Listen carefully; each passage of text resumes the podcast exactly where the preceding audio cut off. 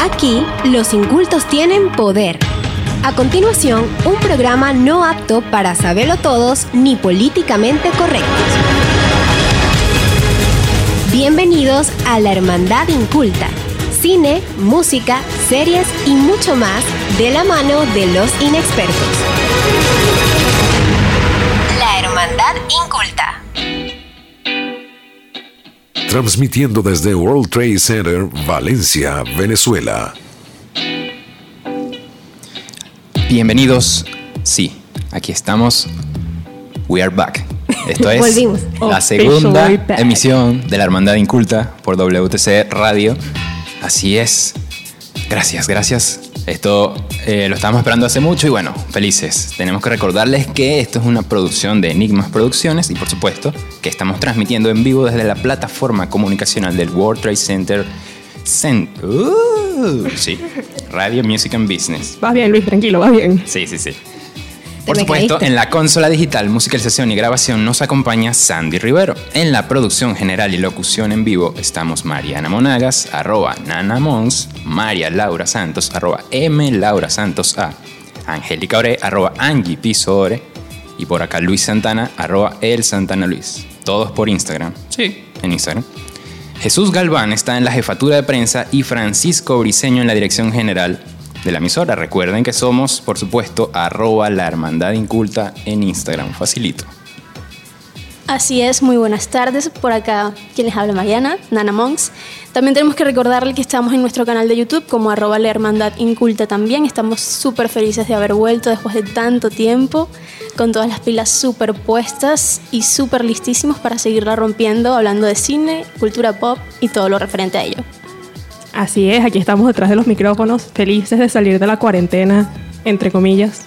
Pero hay que trabajar, gente. Tenemos que producir, tenemos que llevar buen contenido a las casas, a los oyentes, sobre todo.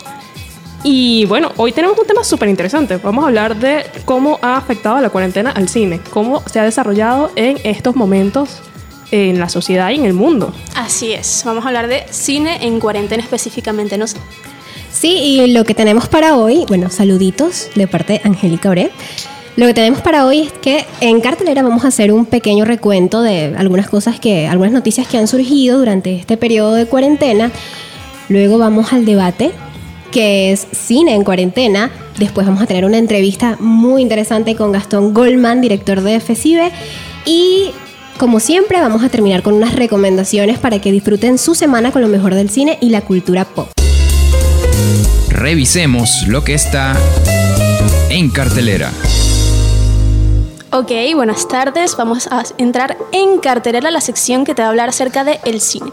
Específicamente vamos a hablar de cine en cuarentena y cómo mediante la cuarentena, o sea, nos hemos tenido que adaptar a nuevas plataformas y nuevas formas de hacer cine, de ver cine. Y hoy vamos a hablar sobre Trolls y Scooby-Doo que se estrenaron pero de forma digital, ¿no es así? ¿Ustedes la han visto? Así es, no, no he tenido la oportunidad de verla, pero he visto muchos recortes en redes sociales. Por ejemplo, en Tumblr, no sé si alguno tiene o si lo han logrado ver, publican bastantes GIFs de escenas de Scooby-Doo y yo soy una fan ardida de Scooby-Doo. Lo amo y lo adoro, pero ya, ya es suficiente Scooby-Doo. Creo que le han sacado mucho jugo, ya, ya resolvieron todos los misterios que tenían que resolver. Dejen descansar a la pobre gente. Pero qué bueno que nos hayamos adaptado como sociedad a esta situación y que el entretenimiento siga buscando maneras de, de llegar a su público. O sea, me parece súper lindo de su parte que tengamos la oportunidad de ver estas películas desde nuestras casas. Sí, me parece que esto es como la evolución normal que se, se estaba preveyendo porque ciertamente al no haber cine, no podemos ir al cine, ¿por dónde es la, la plataforma más fácil de tu consumir? El Internet, las plataformas digitales. Entonces creo que es la apuesta apropiada que están tomando todas las productoras y distribuidoras a nivel mundial. Y eh, ciertamente se agradece porque todo el público eh, necesita consumir para distraerse, entretenimiento. Entonces, principalmente las que estamos mencionando, sí, son películas animadas infantiles porque son para, para la familia, los que están en casa. Entonces, es bueno. El caso de Trolls 2 y de Scooby-Doo, ciertamente, películas animadas que han, digamos, completado, abarcado ese mercado que, que queda huérfano y me parece una buena idea. A mí me parece una alternativa de bastante provecho, ya que si bien todos extrañamos ir al cine, creo que cualquiera de nosotros por acá extraña ir allá, sentarse, verla en la gran pantalla, igual queremos disfrutar de los nuevos estrenos. Nuevos estrenos. De Sí, los bueno. estrenos. Por ejemplo, pasó con Onward de Pixar, que también la llevaron de forma digital, adelantaron su estreno digital precisamente porque se, ya se había estrenado en cines, pero debido a la cuarentena, pues tuvo que adaptarse a las plataformas digitales. Exactamente, esto también pasó con El Hombre Invisible, que gracias a Dios la fuimos a ver al cine. Fue la última película que vimos en el cine juntos. Oh, por Dios. También adaptaron eh, Sonic, la estrenaron antes, por la misma razón. De igual forma, por lo menos yo por lo personal, pienso que no hay nada como el cine. O sea, ese sacrosanto lugar donde tú entras en una como conversión, la película, tú no hay otra cosa, no hay otro level, pero sí, o sea, el que se haya adaptado para que tú puedas seguir disfrutando de cine y aparte hacerlo toda la familia, unirnos, está muy bien, es muy bonito. Lo que pasa es que el cine es un ritual. O sea, ir al cine es un ritual. O sea, ir a comprar las chucherías, sentarte, verlo en la gran pantalla. No sé si puedo ofender a, a algunas personas, pero para mí, en lo personal, para mí el cine es mi iglesia. O sea, Está bien, eres cinéfila, eres parte de la hermandad inculta, está bien que esa sea nu- nuestra, nuestra iglesia, ¿por qué no? Nuestra sala de reuniones. nuestro templo. Bueno, además de eh, el cine en cuarentena, vamos, vamos a hablar de los próximos live action que vienen, que se han anunciado. Por ejemplo, está Hércules, está Tarzán, está Atlantis. Atlantis, que hay que hablar de Atlantis porque en su tiempo, en su estreno, fue muy infravalorada. Todos estamos claros que Atlantis tiene la mejor princesa, tiene el mejor cast y tiene una historia súper interesante y capaz tuvo la mejor atracción en los parques, pero la quitaron antes de tiempo por las fallas de, de la película. Ok, aquí voy a dejar el micrófono para el señor Luis Santana, que va a hablar, está muy necesitado de hacerlo. No, fíjate, eh, ciertamente todos estos estrenos en live action tienen muy buena pinta porque son películas mm, eh, de las mejores de Disney, de las animadas, ¿sí? Que se esperaban que, que los anunciaran. Eh, Hércules, Tarzán, Atlantis, por supuesto. Son esas películas muy bien hechas que lo que yo más espero es que escojan un buen casting. Eso me parece crucial. Porque si no, ahí viene el choque de quizás de comparaciones que puede afectar a la, a la audiencia. Bueno, pero eso, eso va a suceder. Así Sí. el casting sea objetivamente bueno. Eso va a suceder. Porque no estamos acostumbrados realmente a, a ver a nuestros personajes hechos en la vida real de una manera que nos agrade. Sucedió con La Sirenita, que hubo una polémica gigante. Estamos esperando el estreno de La Sirenita. eh, hay una pausa en su producción. Pero sabemos que la protagonista es afroamericana, entonces eso afectó un poco la popularidad de la película. Pero igual ese es uno de los live actions que todos estamos esperando para saber cómo va a darse esta, esta película, cómo va a ser la actuación de la protagonista. Sí, pues, pero pienso que, como lo habíamos tocado anteriormente en los podcasts, nadie va a estar siempre conforme. O sea, siempre va a haber alguien que va a, encontrarle un detalle o algo porque ya es algo que está preestablecido. Entonces te tocan esa fibra de la nostalgia, de la que ya tú lo tenías como que bien fijo en tu mente. Siempre alguien le va a buscar un detalle, siempre va a estar como que el pero. Eso es muy cierto. sentido. Pero sabes que yo creo que aquí por lo menos tienen la ventaja de que escogieron películas que no son la cara de Disney. Porque si se dan cuenta, cuando ustedes a, a una- alguna persona le mencionan Disney, lo primero que viene son las princesas. Uno piensa en las películas donde aparecen estas princesas y ahora vamos a ir a la parte de los héroes. Exacto, yo creo que esa digamos que es la estrategia que llevó Disney. Primero presentó los live action de las princesas para, digamos, ver si eh, tenía éxito. Ya están viendo que sí, tienen buena aceptación a pesar, tienen buena taquilla. Ahora vamos con los héroes. Me parece excelente, me parece una buena estrategia. Y creo que todo esto, el recuento, lo que nos da a ver es que todas las productoras, las distribuidoras están llevando una nueva forma de hacer cine, que es lo que estamos comentando. Eh, más allá de esto, se están adaptando, se están reinventando y siguen, siguen produciendo, siguen haciendo guiones y, y eso es bueno, que el cine a pesar de esto no va a parar. Como Yo estoy, siempre. yo estoy ansiosa con Hércules. Qué raro Bueno, tú. sí, pero ya se han hecho otros, digamos que live actions de Hércules, de Tarzán, entonces vamos a ver qué nos trae Disney. Esa es otra cosa, pues visualmente hablando también se puede dar para muchos efectos especiales y todo eso. Lo que pasa si es que hacen un hablamos buen de- trabajo puede ser algo grandioso. Hablamos de un mito griego, no es algo que inventó Disney ni adaptó de un Ah, cuento Eso es común. muy cierto. Atlantis live action tiene que ser brutal, Sí. majestuosa. En especial Esperemos porque que no hay, no hay Imagínate- versiones. Imagínate los escenarios, o sea, ¿qué es lo que tienen que crear? Yo me imagino algo tipo si Avatar tirando Podría ser. Podría ser. Un ser. avatar que sí sea entretenido, puede ser. Uy, golpe bajo, fue un golpe muy bajo. Pero yo creo que esto tiene mucha tela que cortar. Creo que esto lo podríamos tocar también en nuestros podcasts. Claro, la Hermandad. Inculta por YouTube. Recuerden seguirnos por arroba la Hermandad Inculta en Instagram para estar al pendiente de todas nuestras publicaciones, de lo que se viene más adelante en la segunda temporada en los podcasts. Prepárense para entrar en sesión. Esto es Sala Capitular. Iniciamos esta sala capitular, la emisión de hoy, con un tema crucial. Sí, estamos hablando del cine en cuarentena. ¿Cómo vamos a, a apreciar, a consumir el cine a partir de ahora? ¿Cómo se está llevando esta nueva forma, idea de, de transmitir cine?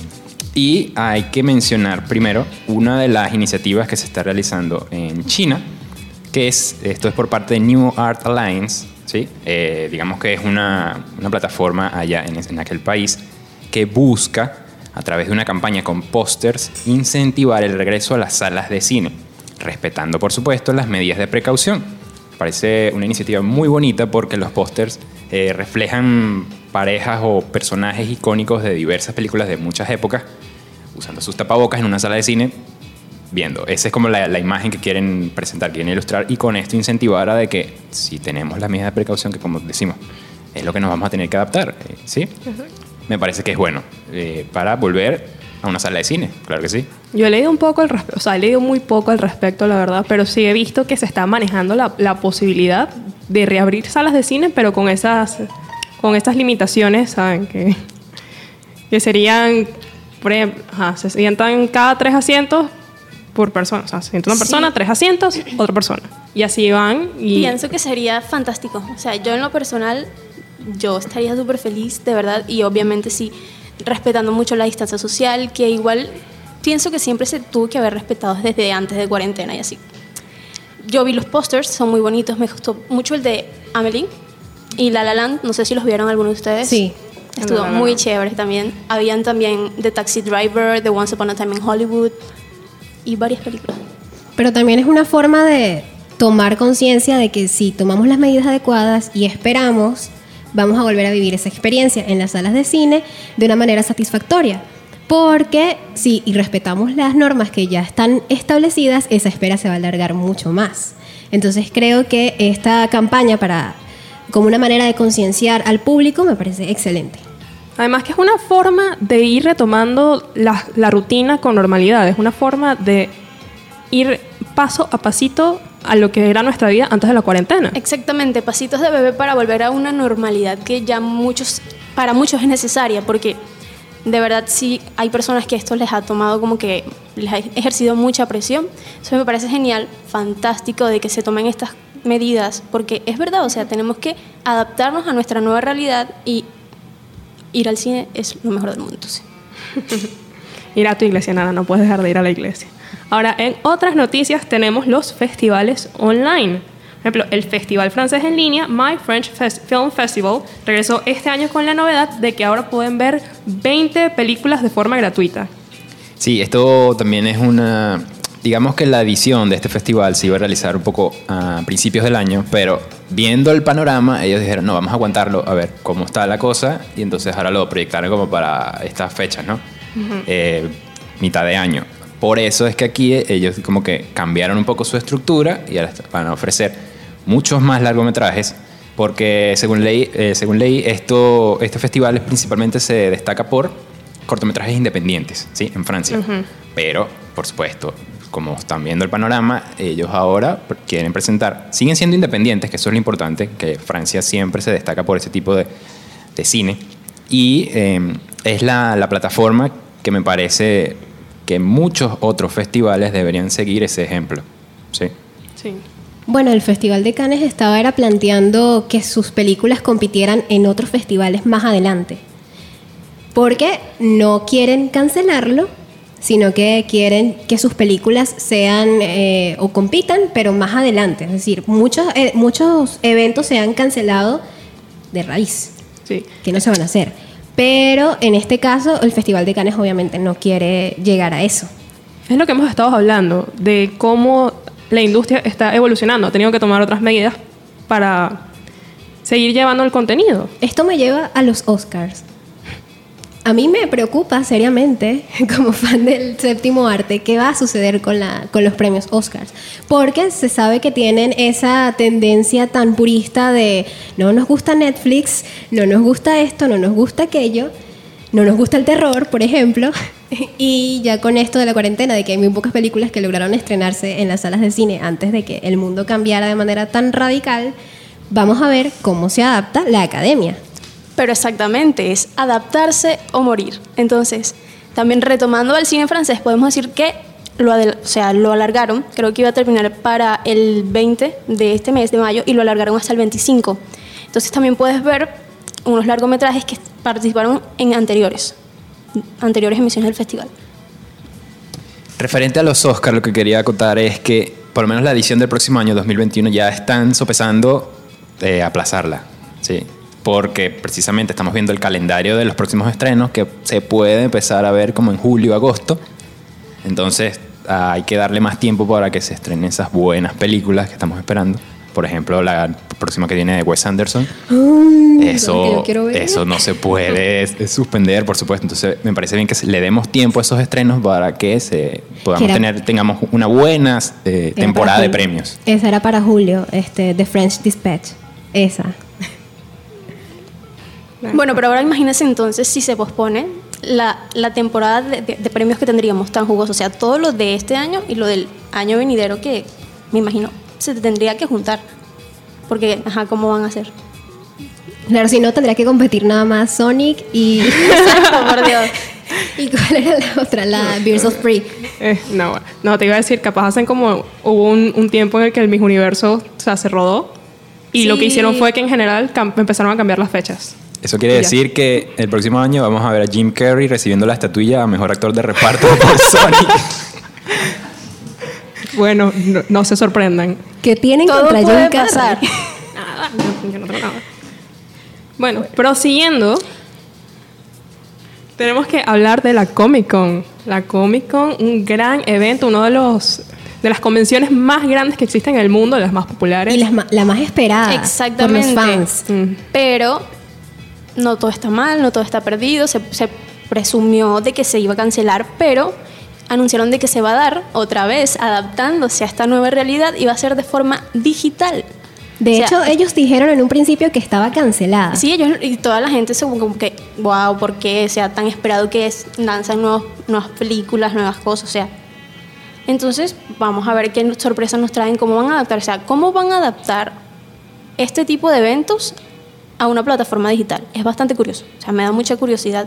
Supongo ¿En que qué van a hacer? los cosplayers se tomarán sus respectivas fotografías de excelente calidad y las enviará para que podamos ver a través de la Comic Con cuáles son sus disfraces más emblemáticos, por ejemplo.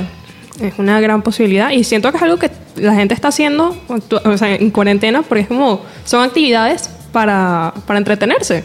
Hay much- mult- muchas personas, por ejemplo, el Disney Bound. El Disney Bound es una moda que eh, hace que tú te vistas de un personaje, pero con la ropa que ya tienes, haciendo alusión a, a quien tú quieras.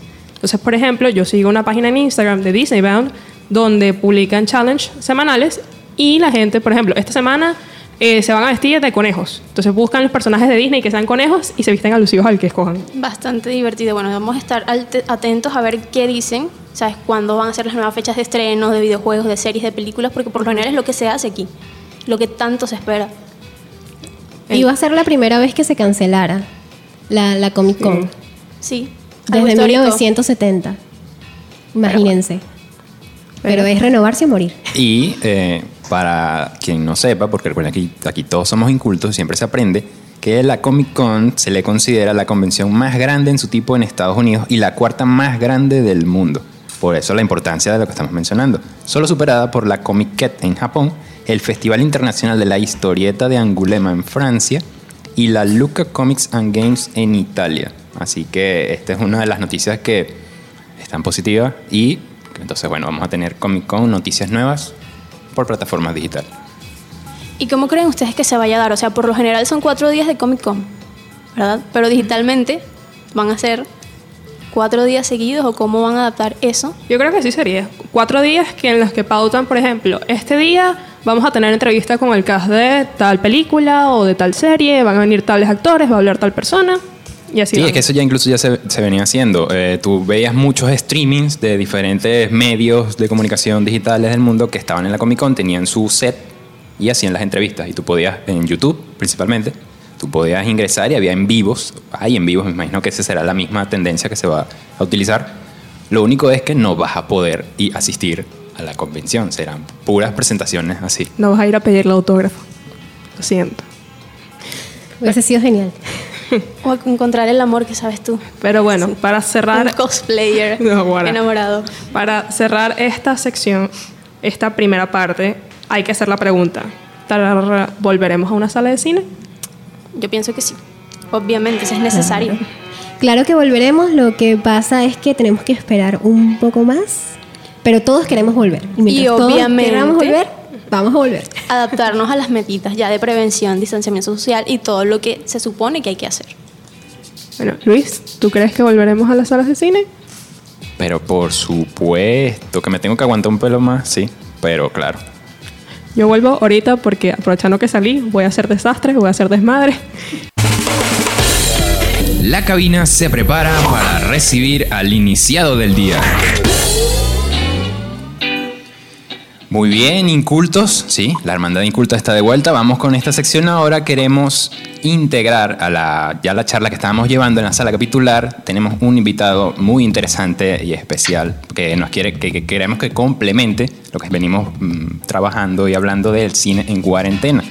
Y es que tenemos vía telefónica a Gastón Goldman, el director de FECIBE, del Festival de Cine Venezolano, quien, esta plataforma, tiene una iniciativa muy interesante de llevar mediante sus redes y su página web eh, trabajos y producciones venezolanas a todo el mundo. Así que bienvenido Gastón por estar aquí en la Hermandad Inculta. No, gracias a ustedes muchachos por, por la invitación y, nada, y por llevarnos a cada rinconcito de Venezuela, en este caso a Valencia, para nada, para poner a la gente al tanto de lo que estamos haciendo, porque mucha gente en Venezuela no lo sabe. Exacto, es que nosotros realmente nos interesa seguir incentivando el cine nacional como lo han hecho ustedes y por eso pensamos en esta iniciativa. Así que nos gustaría que empezaras comentándonos de qué se trata FECIBE y cómo lo, lo están llevando a cabo, cómo empezaron. Cuéntanos. Bueno, bueno, mira, FECIBE significa el Festival de Cine Venezolano. Somos una organización independiente que nació hace en el 2015 en Buenos Aires, Argentina, un grupo de cineastas venezolanos radicados en Argentina, entre los que me encontraba yo también. Nos pasaba que extrañábamos mucho el formar parte y el ser parte del cine nacional. Y, y, y- y siempre, como todos sabemos, ha sido muy difícil nacional, porque una vez que una película sale de cartelera, que por lo general dos semanas, no hay un lugar donde verla, no había un DVD, de pronto se encontraban piratas en algún lado, o hay quien le pasaron en algún en ese momento tomamos la iniciativa de contactar a diferentes cineastas y decirles, oye, ¿y si hacemos un festival de cine venezolano en Argentina? Y la respuesta fue masiva. Ese primer año tuvimos películas como Larga, de Claudia Pinto, Azul Tan Rosa, de Miguel Ferrari, Hermano, de Marcel Raskin, que fue la película que abrió el festival, y también tuvimos cortometrajes. Y a raíz de ahí, el proyecto fue creciendo y creciendo y creciendo. Tuvimos la oportunidad de, gracias a- a- a gente aliados y a gente amiga de... No empezamos en una salida chiquita, empezamos en Hoy Sabasto, que es como si yo te dijera, no sé, el Sambil de Caracas, por ejemplo. O sea, un lugar como muy concurrido, muy que, que también tiene una tradición histórica de, de- de muchos festivales de cine. Y al par de años nos mudamos al Centro Cultural San Martín, que es como si dijera que es en el trasnocho. Ok, y, sí. mm, y el festival al año siguiente migró también, se replicó en Santiago de Chile. Entonces ya, ya, ya son siete ediciones que tenemos entre Chile y Buenos Aires, donde cada año hacemos una convocatoria para las mejores películas y los mejores eh, cortometrajes. Pero FECIBE no es solamente un festival de cine, sino que nos fuimos dando cuenta que más que un festival de cine, las películas eran una excusa para tener un punto de encuentro, donde no solamente los venezolanos que viven en esos países pudieran como deleitarse con el cine venezolano y todo lo que, porque es como una fiesta venezolana que está a su alrededor, que implica música, gastronomía, teatro, eh, básicamente todas las artes eh, unidas al cine, pero también se ha convertido en un lugar donde los argentinos, sea, imagínate que Venezuela, un país que todos sabemos que está atravesando por muchas situaciones difíciles, cómo es percibida en el exterior. Entonces FECIBE ha ayudado mucho a cambiar esa cara de Venezuela en el extranjero. De hecho, FECIBE es el evento cultural venezolano más importante que hay en Buenos Aires y en Santiago de Chile, porque en sus dos sedes es el evento que más gente convoca durante todo el año. Entonces, nada, nos, como nos llena de felicidad ser un, punto de encuentro y ya veníamos trabajando en, en, de alguna manera en empezar a hacer iniciativas digitales y esta cuarentena aceleró todo y sí. la actividad Cine Venezolano en Cuarentena. Exacto, que básicamente eh, son cortometrajes que se comparten de entre el lunes y el viernes y largometrajes que se comparten los fines de semana. Es importante resaltar, esto no podía existir sin la colaboración de los directores y los productores. En el caso de los cortometrajistas, pues sabes que los cortos, a menos que sea el palo del cine, a menos que estés muy metido en la movida y que vayas a festivales, son también difíciles de ver.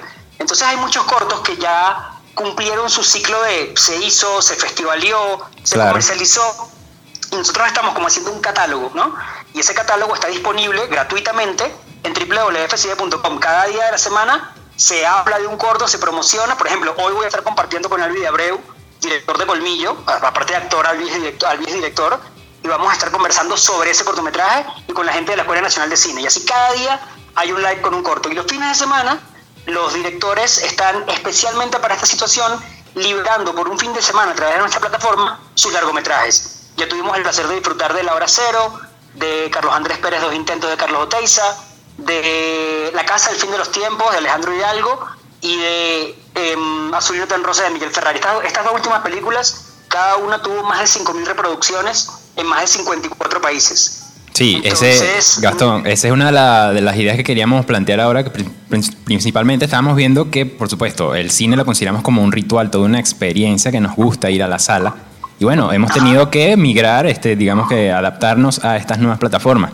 Eh, por supuesto, la iniciativa nos parece excelente y por lo menos quisiéramos saber cómo han llevado el tema de, digamos, de, los derechos, ¿no? De que, sabes, cada, cineasta tiene su... para poder proyectarlas para, de, manera digital y además gratuita, ¿no? Lo que, lo que es importante es que FECID, a diferencia de pronto de, de algunas personas que creo yo que sin malintención de pronto postean una película que encontraron quién sabe dónde en las redes, por el hecho de que no se consigue en ningún otro lado. Desde el lado de FECIBE, desde que, el, desde que el festival empezó, ha sido un proyecto que ha ido de la mano con tus cineastas, con los, con los directores. Entonces, todas las películas que tú estás viendo, como decía, los cortometrajes, que tal vez tienen menos problemática, ya están quedando. O sea, cortometraje que tú ves en FECIBE es un cortometraje que está quedando liberado desde el canal del director, desde su YouTube o su Vimeo, y FECIBE simplemente lo compila. O sea, somos como una especie de páginas amarillas, ¿ok? Vale. Y cada día esa lista va creciendo. Eh, la verdad es que es una iniciativa muy interesante la que estamos eh, llevando.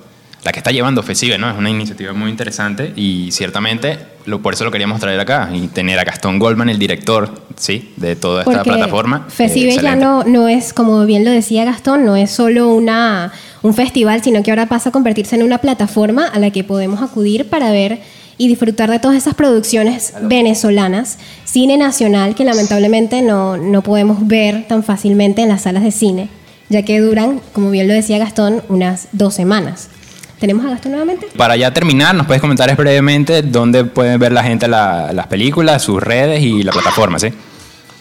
Cómo no, mira, ante nada www.fesive con C y de pequeña, porque es Festival de Cine Venezolano, www.fesive.com.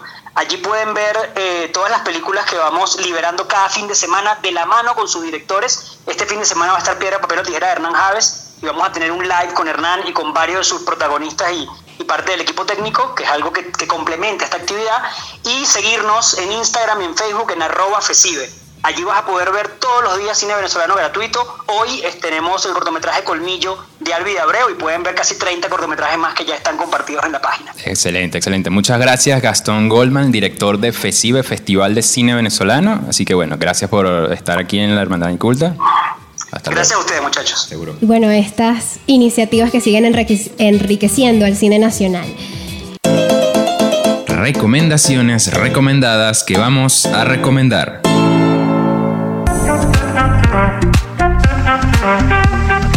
Y estamos de vuelta con esa trabalenguas que tanto nos encanta en la Hermandad Inculta porque ya nos tocan las recomendaciones de esta semana y voy a empezar yo diciendo que muchos hablan acerca de qué hay, qué, hay para ver en Netflix, qué hay para ver en HBO, pero yo les traigo algo para ver en YouTube, que es algo donde podemos acceder de manera muy sencilla. Y como yo soy una consumidora bien loca de YouTube, Empedernida. empedernida, les traigo algunos canales muy interesantes para diferentes gustos. Por ejemplo, a los que les guste la música, yo les recomiendo el canal de Jaime Altozano, que es un analista musical que hace excelentes críticas de bandas sonoras, de canciones, de diferentes artistas y de verdad les va a encantar si son fanáticos de la música. Si son melómanos, les va a encantar Jaime Altozano. Por otro lado, si son cinéfilos como nosotros, yo les recomiendo Set Films a cargo de Nicolás Amelio Ortiz. Él es uno de mis youtubers favoritos. Bueno, youtubers no, creadores de contenido. Aparte, él también es director de cine y actualmente está haciendo varios talleres de dirección. Por otro lado, si te gusta el arte, la pintura, la escultura, tu eh, canal ideal es Antonio García Villagarán, que también es un crítico de arte muy afamado en España. Por otro lado, es para cultura pop en general, te tengo a Jordi Maquiavelo, que le gusta hacer críticas y análisis de todo tipo, sobre todo de cine. Para podcast, a los que les gusta el podcast, yo les recomiendo el de Jordi Wild, que entrevista a diferentes youtubers. Para los que les gusta la tecnología, Nate Gentil. Si te gusta la filosofía, Monitor Fantasma y el robot de Platón. Si eres diseñador, Marco Creativo. Y por último, mi favorito de todos, para que te rías durante toda la cuarentena, te lo resumo así nomás, que son resúmenes de películas y de series. Él es un creador de contenido argentino, así que hay muchas series y novelas argentinas también. Y te prometo que te vas a reír muchísimo. Yo pensé que le ibas a recomendar a la Flor María, ¿sabes? bueno, ese, ese es un lado oscuro de YouTube que todavía no nos toca explorar. Sí, bueno, me parecen bastante interesantes. Yo por lo personal, YouTube solamente lo utilizo es para, para mi playlist. ¿Y para ver Rebelde? Mm, bueno. Ajá, ok. Pero sí, Angélica me ha introducido en ese mundo oscuro del YouTube y déjenme decirle que esta niña sabe buscar, ok, se maneja muy bien en esas aguas. Gracias. Se, se valora. Mira, yo de esas recomendaciones muy buenas les voy a dar precisamente videos de, de algunos de esos canales. De Jaime Altozano, busquen los análisis de Star Wars y de Harry Potter. No, No, pero es que es genial, es el genial video- cómo él analiza las bandas sonoras. El video de Harry Potter es de los mejores videos que tiene Jaime en su canal. Si eres fan de Harry Potter, tienes que ver ese video. A juro, yo no soy fan y yo lo he visto ya como tres veces porque me encanta la manera en la que él profundiza en la banda sonora de esta película. Sí, sí, sí, excelente, excelente. Y con ese, ese toque de humor, de, de, de chispa Exacto. español, que eso también es, Exacto. es muy Porque chévere. él hace humor, pero él es mucho más académico. Hay Sí. uno que es parecido a él que se llama Alvins, es colombiano, también me gusta muchísimo, pero él sí es humor totalmente. Análisis musical desde el humor, pero también hace buenos documentales, quiero destacar eso. Sí, sí, perfecto. Eh, yo quiero pasar ahora a recomendarles una serie, una docuserie excelente que creo que han debido escuchar de ella mucho por las redes. Sí, No, de es todo el tiempo. Sí, yo además, por supuesto, pero eh, tengo que destacarla. Eh, The Last Dance, El Último Baile, es una docuserie eh, distribuida por Netflix, producida por ESPN, la cadena de deportes de Estados Unidos, que nos habla de la trayectoria de los Chicago Bulls, el equipo de baloncesto en su etapa cumbre, ¿sí? cuando lograron los seis campeonatos en los 90. Por supuesto se centra en la figura de uno de los más grandes de todos los tiempos, Michael Jordan, habla de toda su trayectoria, los detrás de cámaras, cómo prepararon cada campeonato, cada partido. Está muy bien hecha, eh, no solamente porque sea fanático de deportes, me parece que como serie, como narrativa, producción, está muy bien lograda porque hasta gente que no le gustan los deportes la ha visto, quiere decir que está muy bien hecha.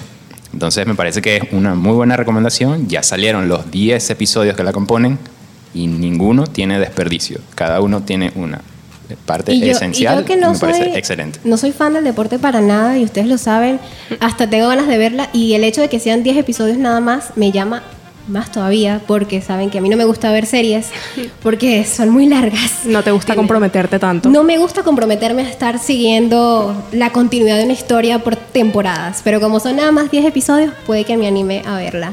Bueno, yo te la compro y bueno, tal vez si quieres la podemos ver juntas. Te hago una propuesta. Y quizás lo discutamos más adelante en la Hermandad Inculta. ¿Quién sabe? Yo lo único que he logrado ver hasta ahora de The Last Dance básicamente son los memes. Yo creo que hemos visto todos allá a, a Michael Jordan bailando a, a distintas canciones. Pero por lo menos a mí una, un- algo que me llamó mucho la atención es que escuché una cita de él, de Michael Jordan, hablando de Kobe Bryant al respecto. Y por lo menos eso que fue algo que impact- nos impactó mucho eh, a inicios de este año, algo que, que me llama, lo que más me llama la atención, la verdad. Fíjate, eh, le dan un... Hay un episodio que hay un duelo con él cuando eh, Kobe estaba rookie, eh, recién eh, empezando, Jordan ya era una de las grandes estrellas, entonces le dan una, una buena mención especial ahí. Así que tratan muy bien todo, incluso hay polémica, hay drama, que eso también es interesante, hay diferentes puntos de vista. No todo es alabanzas a Jordan porque es el mejor de todos los tiempos, también hay quienes lo, lo atacaron durante la, la serie. Así que por ahí es un buen balance. Y por supuesto, está muy bien lograda, súper recomendada. Y como les digo, 10 episodios, se la... yo quiero más. Yo quedé súper picado. Hiciste que me acordara de un, de Suficiente. un dato nutrioso de los Chicago Bulls, pero lo voy a dejar para el Instagram. Lo- o sea, si quieren estar pendientes, si quieren saber cuál es el dato nutrioso del cual estoy hablando, arroba la hermandad inculta por Instagram. Pero ahora viene una pregunta súper importante que tenemos que tomar en cuenta y es, ¿se adelantó el fin de la televisión convencional? Porque, por ejemplo, hay canales como no, mentira, no creo que pueda decirlo, pero hay canales en los que se está comentando dar producción nada más en inglés y aquí no van a transmitir eh, programas traducidos debido a que no pueden seguir produciendo, porque cómo van a hacer filmaciones si estamos en distanciamiento social. Entonces, para ustedes, ¿creen que se adelantó el fin de, de este medio tan amado? Yo pienso que como estábamos hablando anteriormente, o sea, tiene que buscar la forma de reinventarse o morir. Porque, o sea, si bien la televisión ha marcado a cada uno de nosotros, bien sea por cualquier producción o X, yo sinceramente pienso de que va a buscar la forma de seguir, de seguir presente, de buscar qué hace o si, no sé, se hace como una fusión de streaming con televisión, algo, para todavía tener vigencia, porque aparte hay otros países donde se consume televisión, ¿verdad? Se consume en masa, entonces tendríamos que pensar cómo van a ser ellos. Bueno, y también es el, no solamente el formato, sino también los contenidos que puede ofrecer la televisión, porque creo que se están quedando un poco atrás con respecto al Internet. Por ejemplo, hay algo muy curioso que yo vi, que era comparando cómo eran los presentadores de televisión de los shows como los de Jimmy Fallon con youtubers, y es que son, decían, los presentadores como Jimmy Fallon en Internet son malos youtubers. Eso lo leí en Twitter. Y es gracioso porque en sí nadie quiere verlos en internet, quieren verlos en televisión, entonces adaptarse a ese cambio es un poco complicado. Exactamente, es algo que te dices, venga, te, te resuena. No sé, yo por lo general soy muy fan de la televisión convencional porque soy una persona indecisa. Me cuesta en streaming ver así como que, bueno, sabes que hoy quiero ver. Yo prefiero estar pasando canales y de repente encontrar una película que me guste, encontrar una serie que me llame la atención o algo por el estilo. Bueno, igual en el Instagram vamos a dejar esa pregunta abierta de si adelantó el fin de la televisión convencional para que nos comenten al respecto, porque ya tenemos que despedirnos recordando que la Hermandad Inculta es una producción de Enigmas Producciones, transmitiendo en vivo desde la plataforma comunicacional del World Trade Center Radio Music and Business. Muchas gracias por escucharnos desde wtcradio.net. En la consola digital, musicalización y grabación nos acompañó Sandy Rivero. Por supuesto, en los guiones, contenidos, producción general y locución y todas las plataformas, todo lo que ustedes ven de la Hermandad Inculta estamos. Mariana Monagas, arroba Nanamons, María Laura Santos, arroba M Laura Santos, A, Angélica Ore, arroba Angie Piso Ore, y por acá Luis Santana, arroba El Santana Luis. Así es, les recordamos que en la jefatura de prensas está Jesús Galván y en la dirección general de la emisora se encuentra Francisco Briseño. Recuerden también seguirnos en Instagram como arroba la hermandad inculta y en nuestro canal de YouTube, amiguitos, paz y chaito.